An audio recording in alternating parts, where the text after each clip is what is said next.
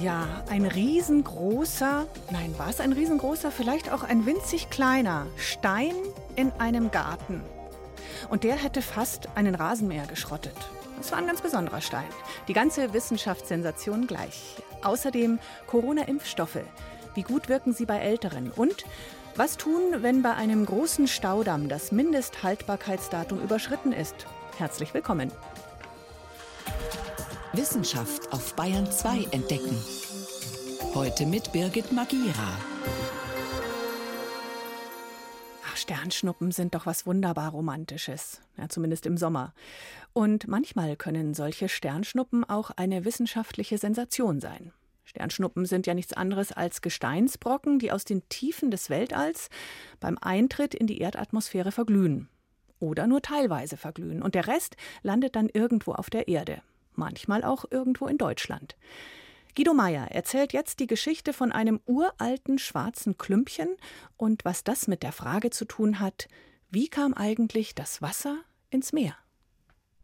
Das Ganze äh, ging eigentlich los am 12. September an einem Nachmittag. Der Astrophysiker Dieter Heinlein erinnert sich an jenen Donnerstag im Spätsommer des Jahres 2019. Teilweise war rechte Bewölkung über Norddeutschland. Da war eine Feuerkugel zu sehen. Und das hat auch ein Mann aus dem Südwesten von Flensburg mitbekommen. Der Däne Erik Due Hansen lebt mit seiner Familie in Flensburg. Und er wollte dann am Freitag, den 13. September, seinen Rasen mähen, geht in seinen Garten und denkt, was liegt denn da für ein schwarzer Stein? Und hatte ich gedacht, Mensch, das könnte doch ein Meteorit sein, der vielleicht gestern vom Himmel gefallen ist. Da war doch was im Radio zu hören. Erik Due Hansen meldete den Fund auf einer Internetseite, die aus den USA betreut wird. Die Forscher dort haben dann Dieter Heinlein eingeschaltet, den Leiter des Bayerischen Meteoritenlabors in Augsburg. Wie ich den ausgepackt habe, habe ich natürlich gesehen, der Meteorit hat ungefähr die Größe eines Golfballs, ist ummantelt von einer hauchdünnen schwarzen Schmelzkruste. Und er fällt dadurch auf, dass er ein verschmolzenes Stückchen Weltraummaterie ist, das man auch mit großer Vorsicht und mit großem Respekt und Ehrfurcht behandeln sollte. Der Planetologe Adi Bischoff von der Uni Münster war der Nächste, der den Meteoriten in die Finger bekam. Man muss ihn einfach als den wissenschaftlich wertvollsten Meteoriten unter den Meteoritenfällen in Deutschland bezeichnen. Das liegt daran, dass Flensburg nur Minerale enthält, die irgendetwas mit Wasser zu tun haben.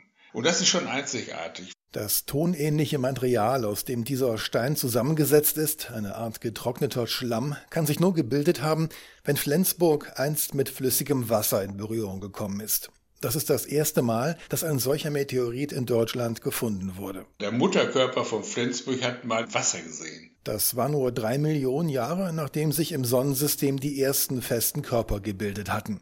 Auf dieses Alter kamen Geowissenschaftler der Uni Heidelberg, nachdem sie die Zerfallsraten des radioaktiven Elements Mangan 53 bestimmt hatten, das in den Meteoriten vorkommt. Und das macht ihn erst recht einzigartig. Flensburg ist eine Million Jahre älter als vergleichbare Meteoriten. Wir denken, dass das meiste dieses Wassers ursprünglich in der Form von Eis auf dem Asteroiden war.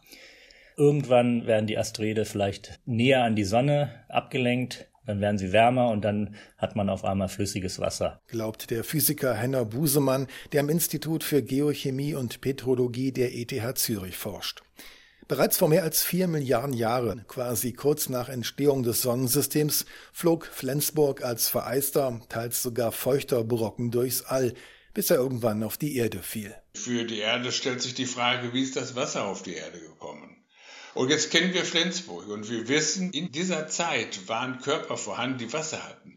Und so kann ein solcher oder ein ähnlicher Körper auch unserer Erde das Wasser geliefert haben. Ergänzt Adi Bischof von der Uni Münster.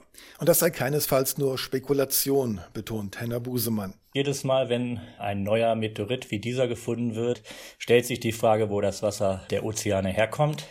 Man kann anhand der Untersuchung des Wasserstoffes im Wasser der Erde. Das kann man vergleichen mit dem Wasser, was in Asteroiden vorkommt. Und dann kann man spekulieren, ob das Wasser auf die Erde gebracht wurde durch Kometen oder durch Asteroide. Ich glaube, es steht immer noch unentschieden. Denn der Wasserstoff in Kometen unterscheidet sich von dem in Asteroiden. Kometen transportieren vor allem das Element Deuterium, schweren Wasserstoff also. Der macht aber nur einen geringen Teil des irdischen Wassers aus. Der neueste Stand ist, dass ein kleiner Anteil nur von Kometen gekommen sein wird. Vielleicht doch der größte Anteil durch Material, das jetzt in den Asteroiden noch vorhanden ist. Somit dürften Meteoriten wie Flensburg als kleine Absprengsel größerer Asteroiden mitverantwortlich sein dafür, dass aus der Erde ein blauer Planet wurde.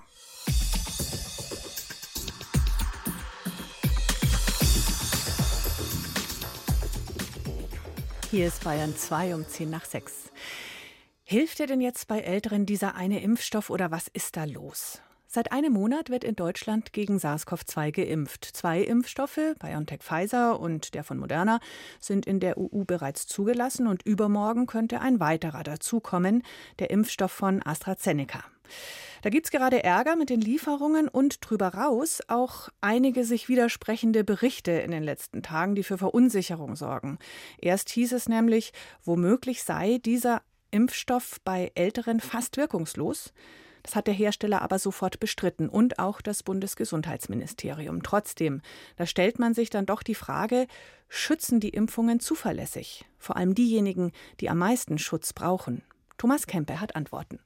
Impfstoffe wirken bei jungen und alten Menschen unterschiedlich. Das ist völlig normal und für Fachleute wenig überraschend.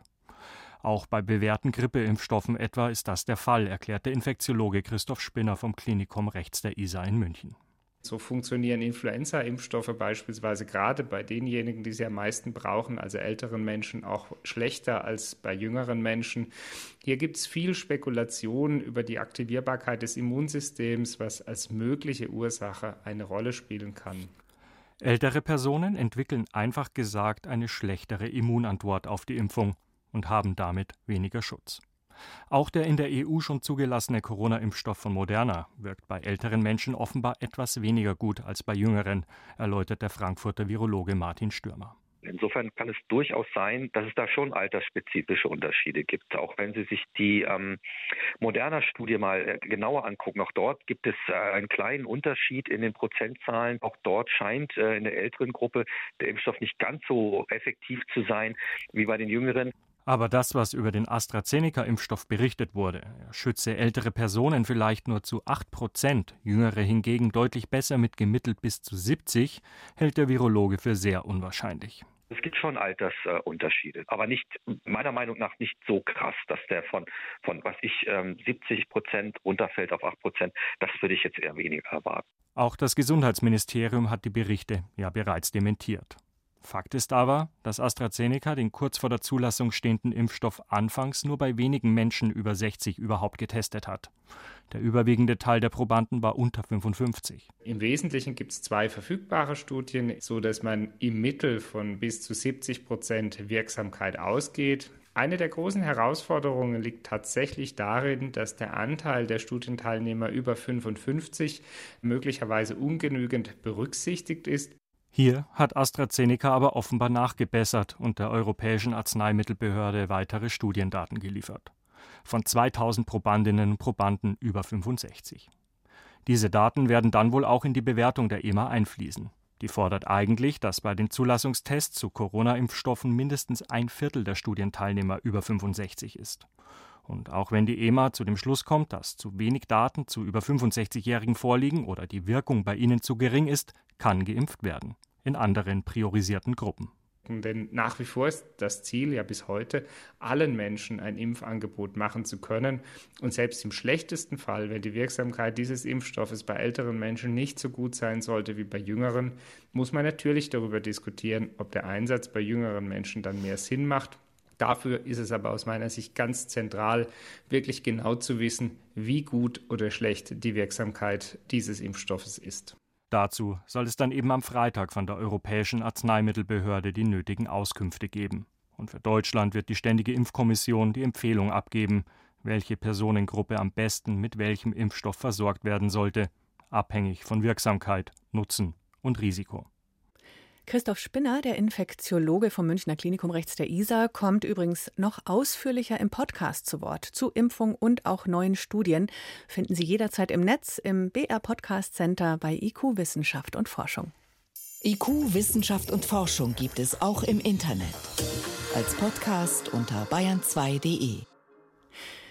Eine Petition oder ein Bürgerbegehren oder einschlafen und erst wieder aufwachen, wenn das hier endlich vorbei ist.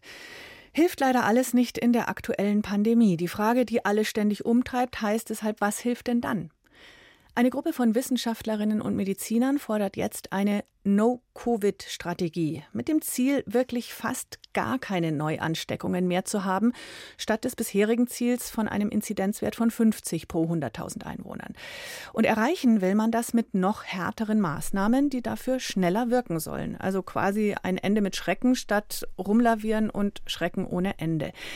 Mein Kollege Volkert Wildermuth kann das genauer erklären. Wie soll es konkret gehen, Volkert?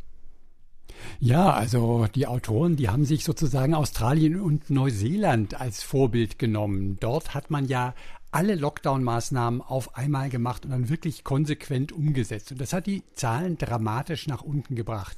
Dann gab es strikte Kontrollen an den Außengrenzen, um zu verhindern, dass Infektionen wieder reinkommen. Gleichzeitig wurde im Inneren auch viel getestet und dann schnell isoliert und auch die Kontakte nachverfolgt. Und wenn es dann einen kleinen Ausbruch gab, ich sag mal Melbourne, 22 positive Tests, dann wurde eben in der Stadt wieder ein Lockdown gemacht, aber eben nicht auf dem ganzen Kontinent nicht auf dem ganzen mhm. Land Australien. Und damit sind sie gut gefahren. Die können jetzt wieder an den Strand und in die Bar. Mhm. Aber so ganz weit weg ist es doch gar nicht von dem, was wir jetzt hier auch schon machen. Ja, theoretisch, aber praktisch eben doch nicht. Es ist leider so, wir haben ganz viele Maßnahmen verabschiedet, aber wenn man sich zum Beispiel die Mobilitätsdaten anguckt, das kann man machen über Handydaten, dann sieht man, dass bei dem ersten Lockdown die Leute in Deutschland 40 Prozent weniger unterwegs waren als vor der Pandemie.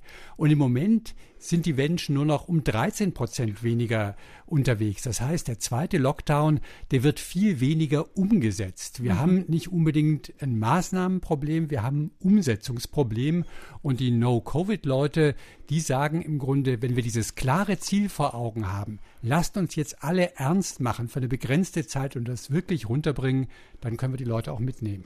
Aber konsequent hieße dann doch zum Beispiel auch Fabriken, Firmen wirklich komplett dicht machen für zwei, drei Wochen. Ja, das ist jetzt verwirrend. Es gibt nämlich zwei Vorschläge. Und der eine heißt No Covid und die sagen, ja, wir sollten natürlich viel Homeoffice machen, aber die Wirtschaft generell eigentlich nicht so belästigen. Und dann gibt es noch einen zweiten Vorschlag, der heißt Zero Covid, der argumentiert anders. Die sagen, wir haben bisher auf die Einzelnen geguckt, jeden individuell auf die Familien. Die mussten sich einschränken. Wir haben das Kulturleben zurückgefahren, die Restaurants, also im Grunde den ganzen Freizeitbereich. Und was wir nicht angetastet haben, ist die Wirtschaft. Und bisher hat es nicht gereicht und deshalb müssen wir jetzt an den Bereich Wirtschaft ran und dann meinen die auch wirklich, dass man eben viele Betriebe stilllegt. Auch das ist während des ersten Lockdowns passiert, einfach weil die Absatzmärkte nicht mehr da waren, mhm. aber dass man das konsequent umsetzt. Also das ist ein bisschen was anderes. No-Covid würde sagen, wir kommen ohne einen wirklichen Wirtschaftslockdown durch. Mhm. Es geht konkret um zehn Neuinfektionen pro Woche, pro 100.000 Einwohner. Ähm, das ist doch jetzt schon schwer. Das klingt doch übertrieben. Ist, ist diese Zielmarke unter 10, ist das nicht sowas wie ein Virologenfetisch? Also würde nicht ja. unter 50 auch reichen? Ja, das könnte man sich vorstellen, aber es ist kein Virologenfetisch. Also gestern hat die Physikerin Viola Priesemann in einem Online-Vortrag das wirklich in Modellen ziemlich detailliert vorgestellt. Und die hat gesagt, all unsere Eindämmungsmaßnahmen, die funktionieren bei hohen und wie bei niedrigen Viruszahlen, mit einer Ausnahme. Und diese Ausnahme sind die Gesundheitsämter. Die Gesundheitsämter, die sind im Moment völlig überfordert, die können ihren Job nicht machen, Kontakte nachverfolgen. Wenn die Zahlen wirklich niedrig sind, dann gelingt das den Gesundheitsämtern. Dann schaffen die es wirklich, die Kontakte ganz schnell einzufangen, bevor die noch jemand weiter anstecken können. Und wir müssen nur mal an den Sommer denken. Da lag die Sieben-Tage-Inzidenz bei zwei oder drei. Hm. In dieser Situation gab es einen Ausdruck, Ausbruch bei Tönnies. Tausend Leute infiziert. Aber es gab keine Welle, die der ausgelöst hat. Und mhm. da müssen wir wieder hinkommen. Mhm. Trotzdem, die Novo-Covid-Leute schauen auf Australien, aus Neuseeland. Meine Güte, das sind Inseln. Hier sind wir mitten im dicht vernetzten Europa. Äh, ist das wirklich realistisch? Das ist im Grunde der Knackpunkt dieser ganzen Strategie. Und deshalb haben die Autoren auch in Lancet einen Aufruf gestartet, das eben nicht nur in Deutschland umzusetzen, sondern wirklich europaweit. Es ist ganz klar, das kann nur funktionieren, wenn man seine Grenzen irgendwie virendicht kriegt. Und sie würden deshalb ganz klar vorschlagen, wir sagen, es gibt grüne Zonen, wo das Virus im Grunde weg ist. Da können wir unsere Strategie erfolgreich fahren, da können wir öffnen. Und Leute von außen dürfen da nur rein, wenn sie getestet sind. Und die würden sagen, Touristische Reisen aus diesen Gebieten wollen wir gar nicht haben und Pendler zum Beispiel. Es gibt heute Schnelltests, das wird ja schon gemacht an der Grenze zu Tschechien.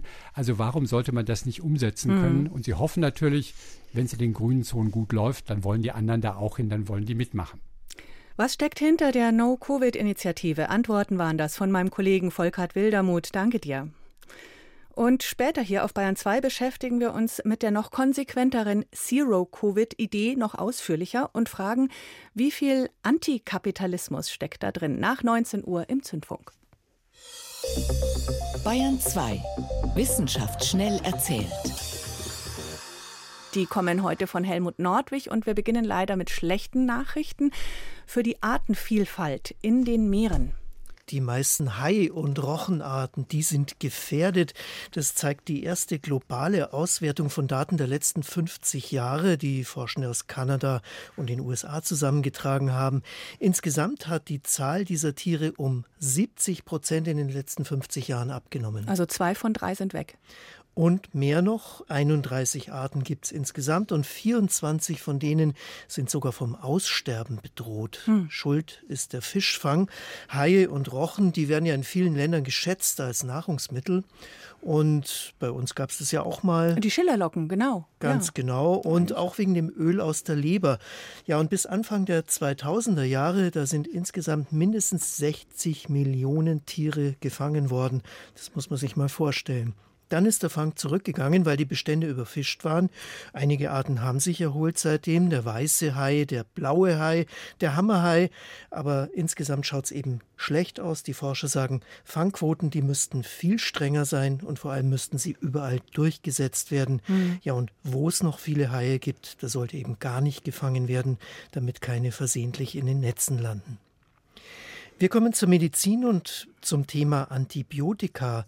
Wenn Neugeborene schon bald nach der Geburt in den ersten 14 Lebenstagen Antibiotika bekommen müssen, dann hat das bei Jungen Folgen.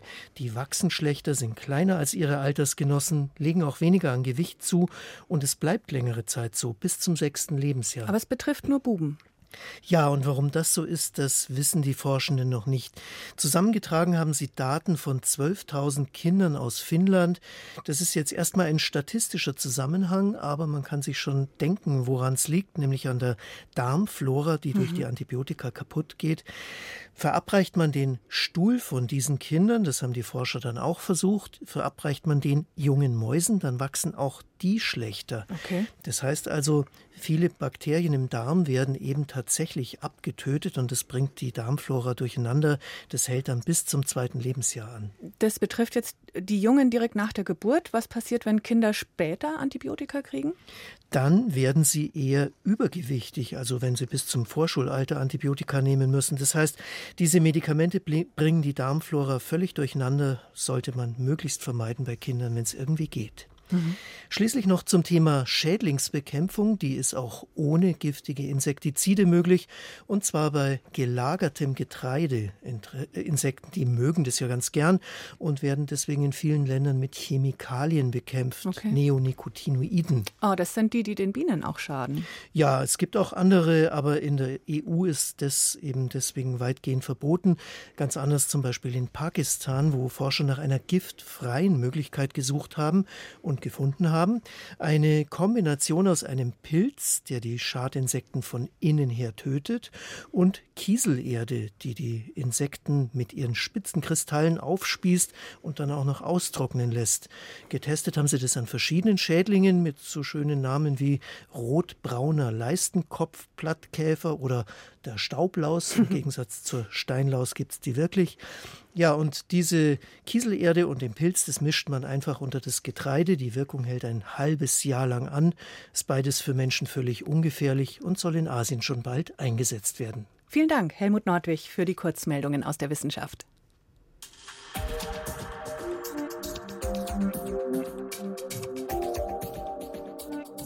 So ein riesengroßer Staudamm ist ein gigantisches Bauwerk, egal ob man jetzt von oben runter schaut oder von unten hoch.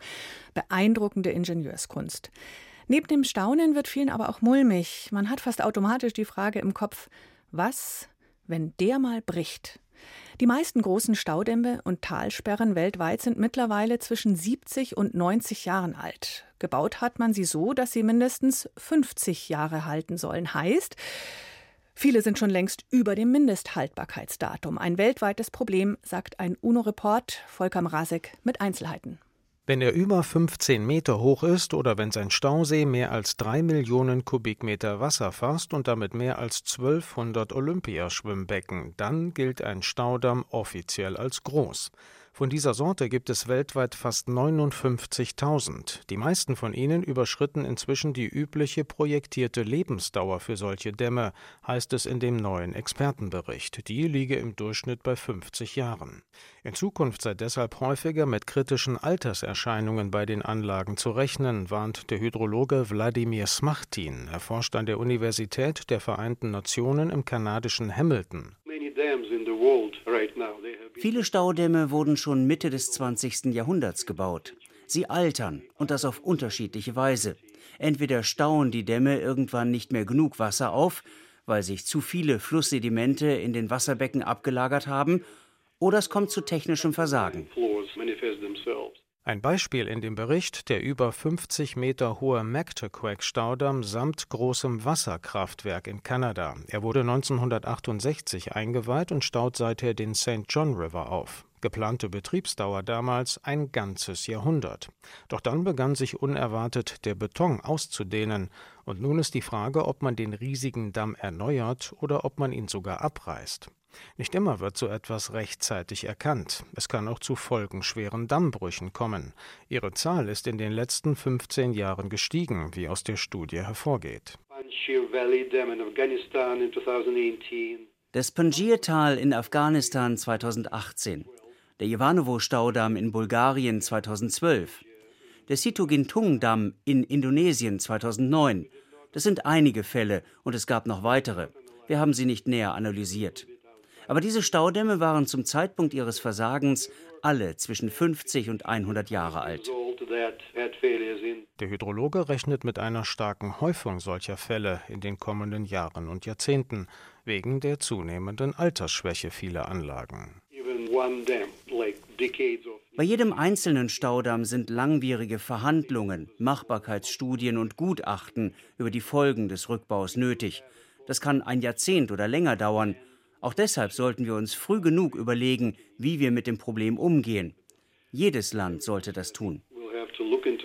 Für Deutschland listet die Studie 370 große Dämme auf. Ihr Durchschnittsalter wird mit 70 Jahren angegeben. Es gebe aber auch Talsperren und Staudämme, die seien viel älter, sagt Holger Schüttrumpf, Professor für Wasserbau und Wasserwirtschaft an der RWTH Aachen. Also wir haben in Deutschland ein standardisiertes Verfahren, sodass wir unsere Talsperren alle paar Jahre vollständig überprüfen sodass selbst Talsperren wie zum Beispiel die Urftalsperre, die mal bei ihrer Einweihung 1905 die größte Talsperre Europas war, dass selbst so eine Talsperre immer noch funktionsfähig ist und immer noch den heute anerkannten Regeln der Technik entspricht die fortschreitende Verlandung von Stauseen und das hohe Alter vieler Staudämme. Beides könnte dazu führen, dass weltweit immer mehr Talsperren stillgelegt werden. Die Anlagen aufzustocken oder zu sanieren werde in vielen Fällen zu aufwendig oder zu teuer sein. Die Staatengemeinschaft solle daher gemeinsame Protokolle für den Umgang mit ausgedehnten Staudämmen ausarbeiten. Was tun, wenn Staudämme das Mindesthaltbarkeitsdatum überschritten haben? Diese Frage stellt sich zunehmend und weltweit.